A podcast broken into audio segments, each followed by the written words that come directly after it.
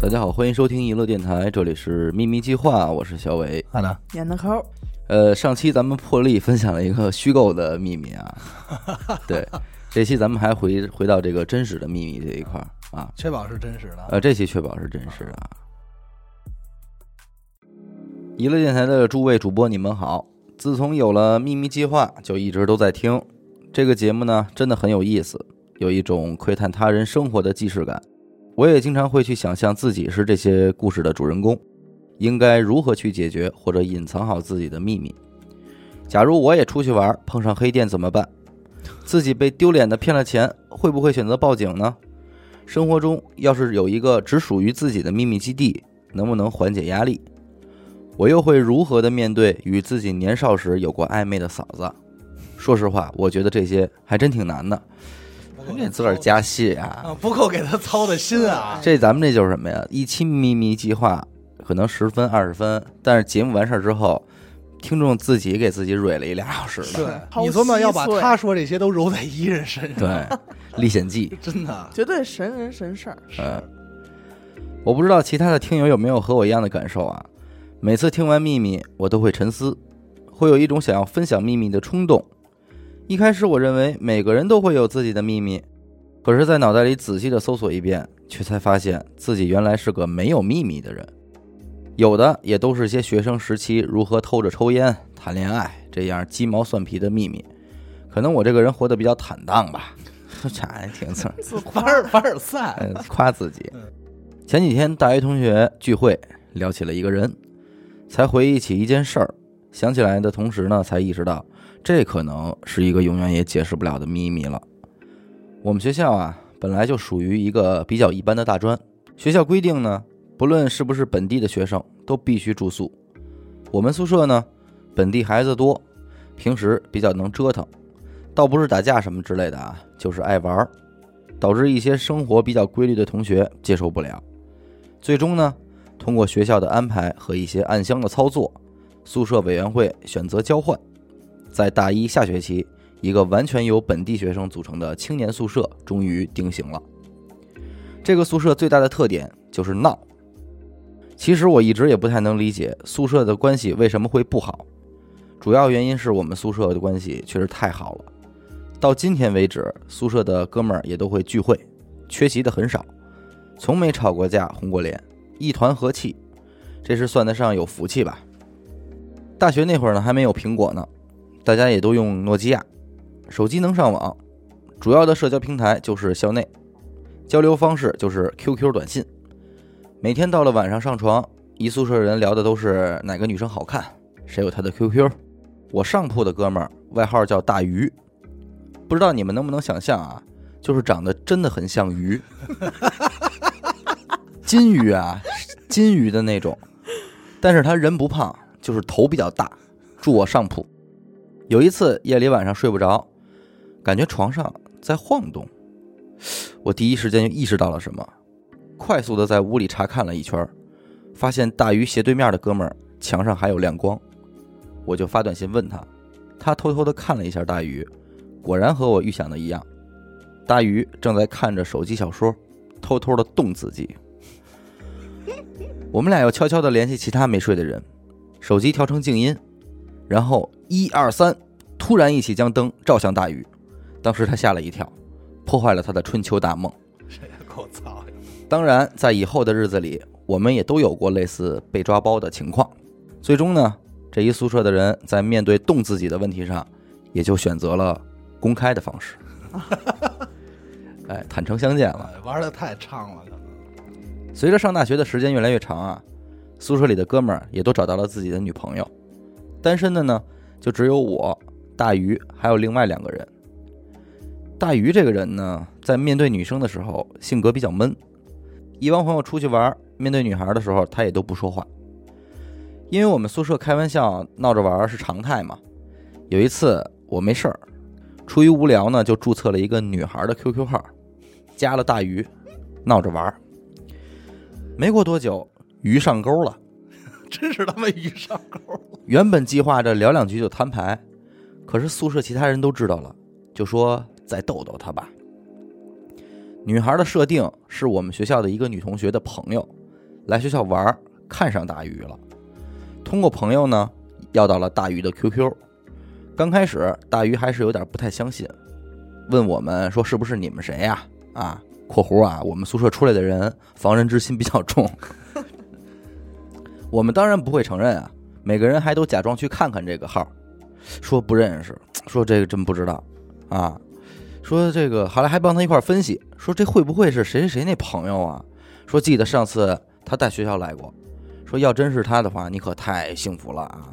说他朋他朋友长得可挺好看的。我们一帮人呢，为了戏更真实，还主动帮他问自己认识的同学。后来呢，我用女孩的 QQ 给大鱼发了一条信息。内容大概是：“你就那么想知道我是谁吗？不要着急，不要再查了之类的。本来自己加你就是一个很害羞的事儿，时机到了，你自然就会知道的。”表示出了女孩的那种害羞以及有点生气。大鱼也是比较给力，马上说不查了。仗义。我还问大鱼：“你是不是动心了？”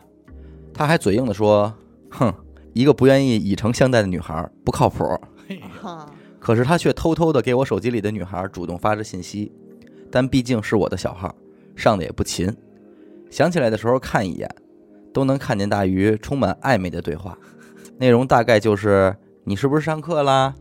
你喜欢什么呀？下雨啦，出门要小心点儿。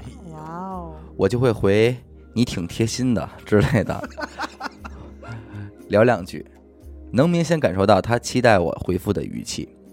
这个时候，我都会偷偷的看向眼前这个表面含蓄、内心闷骚的男人，会心一笑，然后找机会迅速和其他人分享。大家看完再看看他，都会露出坏笑。有一次，大家都在宿舍玩游戏呢，我手机 QQ 响了，是大鱼他在问我：“你喜欢我什么呀？”我当时就在宿舍呢，一下就不会说了，马上给一哥们使了个眼色。借口上厕所商量一下，想了半天他的优点，什么性格挺好的，人挺仗义的，想想回复也是挺假的。好在大鱼呢单纯，在这之后呢，就开始一宿舍人没事就让我给他发消息，谁都拿着我的手机跟他聊两句，内容大概是你喜欢什么样的女孩啊？呃，介不介意我不是处女啊？呃，我今 我不好意思。我今天和同学吵架了，我考试没考过，你哄哄我吧，陪陪我吧，反正就是一些逗咳嗽的话。看着大鱼说这些爱的傻话和装逼呢，是我们那会儿的快乐源泉。后来他还会引经据典，没事儿发个诗，比如说他给女孩发了个“碧玉妆成一树高，万条垂下绿丝条”，我们也会存心的一起聊天提到，哎，这“碧玉妆成一树高”是什么诗来着？后边是什么呀？然后问大鱼的时候，大鱼也会一本正经的回答我们，虽然也会问我们怎么突然想起这句话了，但是我们也从来没有被识破过。后来聊得比较密集了，大鱼也提出过要见面，于是我就以女孩的口吻和大鱼约在了在哪哪哪见面，我们也都偷偷的跟着看他的反应。当然了，女孩是肯定不会出现的。那天大鱼明显的打扮了一下，我问他干嘛去。他说没事儿，和高中同学吃个饭。我们偷偷的跟着他到了地方，看着他紧张的状态，时不时拿出手机看看。原本计划时间差不多的时候，大家一起出现吓他一下，然后坦白游戏就可以结束了。但是宿舍的哥们商量了一下，觉得还是没玩够，决定先不告诉他。时间呢一点一点的过去了，大鱼明显有点着急了，开始给我发 QQ 问到哪儿了，是不是有什么事儿。一时间我也不知道怎么回，就没理他。大概过了一个多小时吧，大鱼放弃了，沮丧的回去了。这个时候我给他发了信息，说我觉得现在见面还是太早了，没有做好准备，有点害羞，不好意思，不是故意放你鸽子的，希望理解之类的。原本以为大鱼会生气，但没想到迅速就给我回了，说能理解我，慢慢想和我相处就可以了。那天之后呢，又回到了平常聊天的状态。有一天，我们一个哥们儿从他初中女同学那儿要来了两张人家的自拍照，让我给大鱼发过去，说是补偿一下没见到的遗憾。当时我们都觉得这个主意太牛逼了，就发了过去。明显看见大鱼看完照片以后坐了起来，非常的兴奋。我在宿舍问他什么事儿这么高兴，他说没什么，一朋友送了我一礼物。真是他妈瞎话，张嘴就来。那哥们儿还要了点照片，还以那个女孩的名义弄了一个假校内的主页，其实明显就是新号，都没有什么内容，也没什么好友，就跟大鱼说是刚刚开始玩校内，大鱼都信了，真是恋爱使人变傻。之后呢，就是 QQ 校内双线操作，为了真实性，校内还会发一些网文，试图运营一下。一次，我们宿舍一帮人打 DOTA，玩的正高兴，我们突然想逗逗大鱼，就给他发了 QQ，是女孩的口吻说：“突然好想见你，想你了，心情不好，能不能出来见见我？”没想到他居然答应了，说现在就行，问在哪儿，约好了地点，跟我们说突然有点急事儿，问他什么事儿呢？他就说有事儿，也不说，我们就生气了呀，这肯定是重色轻友啊，当然不能让他走。大家开始极力阻止，说他不仗义，走了朋友没得做，反正就是死活不让他出门，至少打完这一盘。大鱼疯了，第一次见一个慢性子，玩游戏速度非凡，都开始指挥上我们了。当然了，我们很给力，就是诚心不好好打，节奏特别的慢。我看时间快差不多了，就给大鱼发了个 QQ，说等了你好久也没看见你出现，可能是约你太突然了吧，咱们下次再见吧。大鱼看了手机是真急了，游戏结束后都没理我们，就飞出去了。当然是什么也见不到了，还一直给我发 QQ，最后失落的回来了。当天晚上呢，我们都觉得大鱼整个人沧桑了不少。可能是过了一段时间吧，大家已经把调戏大鱼这件事儿变成了常态，也没有了一开始的兴奋。一天晚上，大鱼很沉默，好像一直在思索什么问题，突然说：“哥儿几个。”跟你们说件事儿吧，我谈恋爱了。我们都问他是谁呀？大姨原封不动的把我们都知道的故事重新给我们讲了一遍。太他妈尴尬！大家四目相对，又不好意思笑。他真的在讲着自己的爱情故事，说她是个什么什么样的女孩和自己的心路历程。看着他深情的眼神，每个人都流露出了一丝心疼。我们知道。可能我们再也不好解释这个玩笑了。之后呢，我们商量了一下，决定结束这个荒唐的玩笑，可又不知道怎么说出口。最后呢，编了一个谁都能想到的理由，就是让这个女孩出国，在 QQ 上和大鱼告了别，表示了遗憾。女孩飞走那天呢，大鱼说要去机场送她，想见上一面。我们都很想阻拦，但是也都没有说出口。只能看着大鱼去机场送了那个不存在的人。接下来的日子，我们都陪在大鱼身边，帮他度过失恋。真他妈操！关键是谁他妈造成的失恋？也开始给他介绍真的女朋友，但是他就是迟迟不愿意接受。对于我们来说，这件事可能算是过去了。这些账号当然不会再上，但是时常也能看见大鱼对着他的校内 QQ 发呆，是个痴情的男孩。后来大家都毕业了，宿舍八个人的关系呢，还像以前那么好。毕业之后有个一两年吧，有一次我想起了这个 QQ，登上去还看见了，大概是半年前。没想到跟我们面前表现坚强的大鱼，仍然在这个这个 QQ 留言。我操！内容是想你了，或者一些关心的话。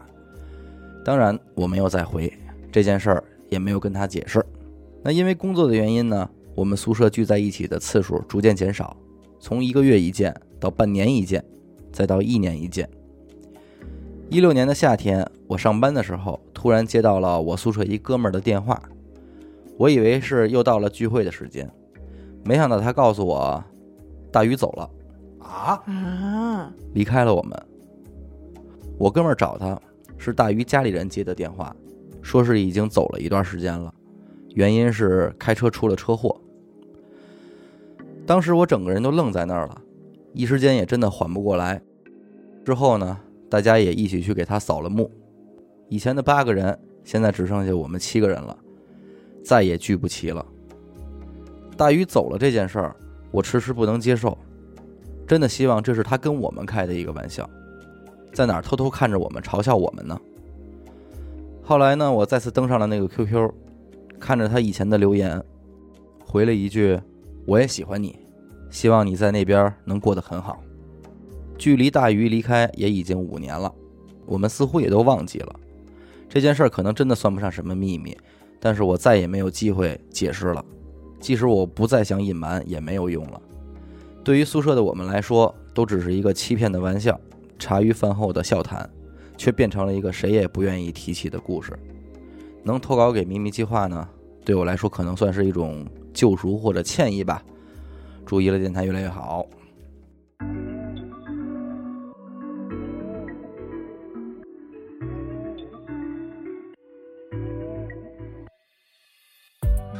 是这是遗憾吧？本来前期是一个秘密，啊，就就觉得前期就是好像就是他最开始就是一个玩笑，对，结果你没想到越来，越不好收场你了。一个这肯定没法收场对啊！真跟他说你也说不了。你聊三天之后，那你再一说，这就是掰面儿了。对他自己也说了，鱼上钩了，已经上钩钩了了。你最尴尬的时候就是那哥们儿跟他们坦诚的时候啊，那个时候谁能说出实话来呀？，对呀、说我说我失恋了，啊哎呦，覆水难收啊。但是最可怕的是，如果大鱼真的是一个特别闷的人的话，那这可能是他此生唯一的恋情。情商，对对对对然后是这几个这七个哥们儿给他玩的一个楚门的世界，对，虚构的，而且这个东西确实值得咱们这听众懊悔终身。嗯，这是个警戒呀，这玩笑可不能这么开呀。他是一个那样的秘密哈，嗯，就是那种状态的。他现在也是没地儿没地儿再去说这件事儿了。因为实际上你就相当于什么呢？是，你比方说咱们做了一个秘密计划，嗯是在对方知情的情况下得到了对方的秘密。对，他们这属于是做了一个秘密计划，在对方不知情的情况况下拿到了人家的秘密，人家怎么跟姑娘装的逼？对，怎么吐露的自己的小情衷肠话，啊？就是其实小其实傻话，其实他刚才说的时候，我就脑海中能有那种，嗯就是这边跟人姑娘装逼呢，然后这边看他那个表情，跟我们这也装一个逼，哎，就是那种那种状态。玩大了，真的有点玩大了，心疼大鱼，没事还是得多给人扫扫墓。好吧，如果您也想向我们分享您的秘密，那么请您关注我们的微信公众号“娱乐周告”，回复“秘密”这两个字即可获取专属的投稿邮箱。我们的节目呢会在每周二的晚上九点进行更新。感谢您收听娱乐电台，这里是秘密计划，我是小伟，好的，演的抠，我们下期再见。拜拜。拜拜。